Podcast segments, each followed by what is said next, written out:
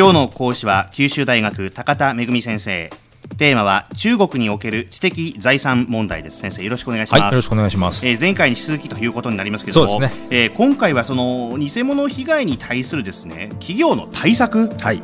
これはもうぜひねそうですね。お伺いしたいですね、ええ。あのー、私も以前からあのー、日本の関係者現地の関係者の方にいろいろとお話をお聞きしていると模倣品問題ってどう呼ばれてるかというと畑の害虫だと呼ばれてる害虫。これはですねよく表現されてるなと思ったんですけど放っておくとあっという間に増えて畑を食い荒らしちゃうと、うん、なので見つけたらたった1匹であってもできるだけ早く手を打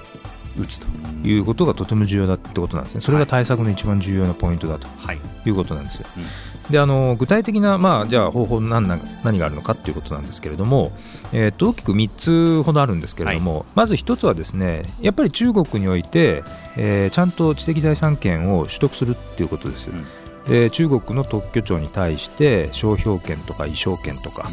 あるいは特許とか、はい、でそういったものをですねきちんと取得をすると、うん、権利我々の権利であるということを明確に法的にこう担保する、うん、そういったことがまず必要だということなんですね。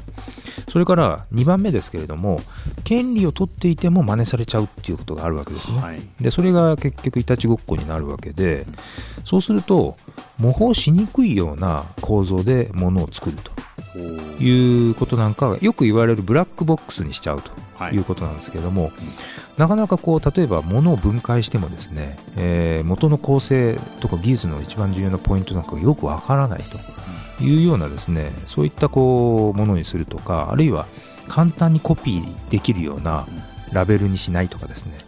でちょっと複雑な、えー、とデザインにしておくと、えー、質の悪い印刷だとすぐにじんだりあのぼやけたりするのでバレちゃうんですね。はい、でそういうことが簡単に見分けられるようなそういうデザインにしておくとか、うん、いうことが要は模倣しにくい、えー、作りにしておくというのが2つ目です。はい、で3つ目はですね先ほどから持って申し上げているように、えー、模倣品を見つけたらできるだけ早くアクションに移すということなんですよ。でこれはですねもう地道な活動をやるしかないですね。で具体的にですねじゃあ現地に、えー、知的財産部門をえー、うまく設置できたとしてその人たちがどんなことをやるかっていうとですね当然ですけれども市場をしっかり調べて偽物を発見して発見したらすぐ、まあ、当局に通報して、えー、取り締まりの活動をやると。それから取り締まるだけではですねなかなか根絶できないので、えー、訴訟でですね例えば生産の拠点がどこにあるかっていうのを突き止めた上でその訴訟によってもうその企業は二度とそういう活動ができないようにえしてしまうということなんかも重要なことです。それで一つあの重要なあの役割を果たしているグループがありまして、えー、とジェトロの上海とか、それから北京っていうたくさんの日本企業が集まる地域のジェトロの中に IPG といってですね、えー、知的財産問題の研究グループ専門の研究グループが設置されていて現地に進出している企業が定期的に集まって知的財産の被害とかに関する意見交換をやってるんですね。でそこに国がプラスアルファでいろんな支援策を準備してたりするので、はい、そういったこう現地の IPG っていうのはですね、えー、専門グループの活動に参加するとか、えー、いうことをやってる企業も最近は随分増えてきていると、はい、いうことがありますね。うん、であとあの訴訟なんですけれども、中国ってまあ法律があってもその法律の運用にですね担当者の裁量が大きく影響すると言われてるんですね。ですからあの法治国家ではなくて人治国家であると。人が人が治める国家であると いうふうによく言われるわけですけれども。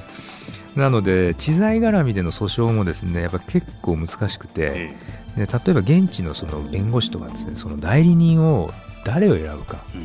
どこの、えー、地域でその地域の例えばあの裁判官の上の方にしっかりコネを持ってるとかですね。現地の警察にしっかりコネを持ってるとかまあ、そういう人と、えー、組むかどうかっていうのがかなり勝敗に左右するというふうに言われてるんですね。ただ困ったことにですねその模倣品を作ってる会社現地の地場の会社っていうのはですねその地域に行くと結構あの古くからあるある有料な会社だったりするわけですね。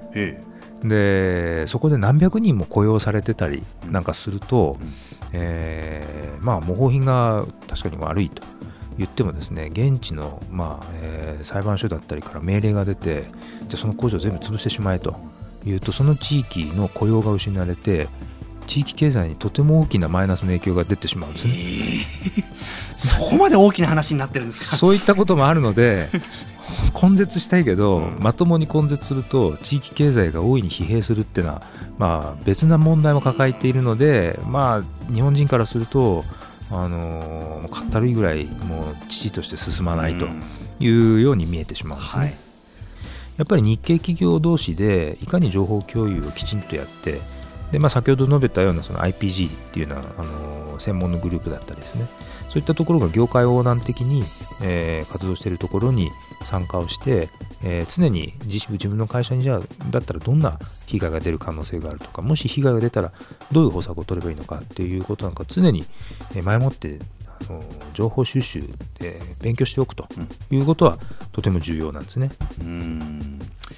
じゃあここまでのお話でまとめていただくとどういったキーワードになるでしょうか？はい、あの中国の知財問題。これは畑の害虫ですので見つけたら即行動ということです。畑の害虫。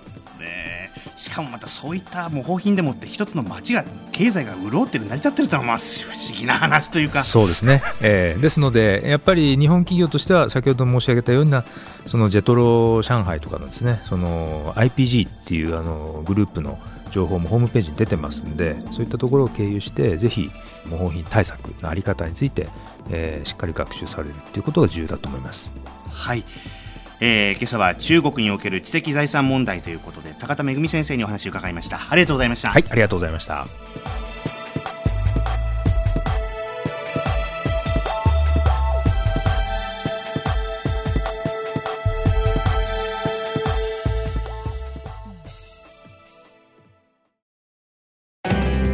スマートフォンを持ってる皆さんいいことを教えます。ビビックは光だけじゃない。ソフトバンクのスマホも安くなる。2年間パケット代を毎月430円割引。スマホ BB 割 with ビビック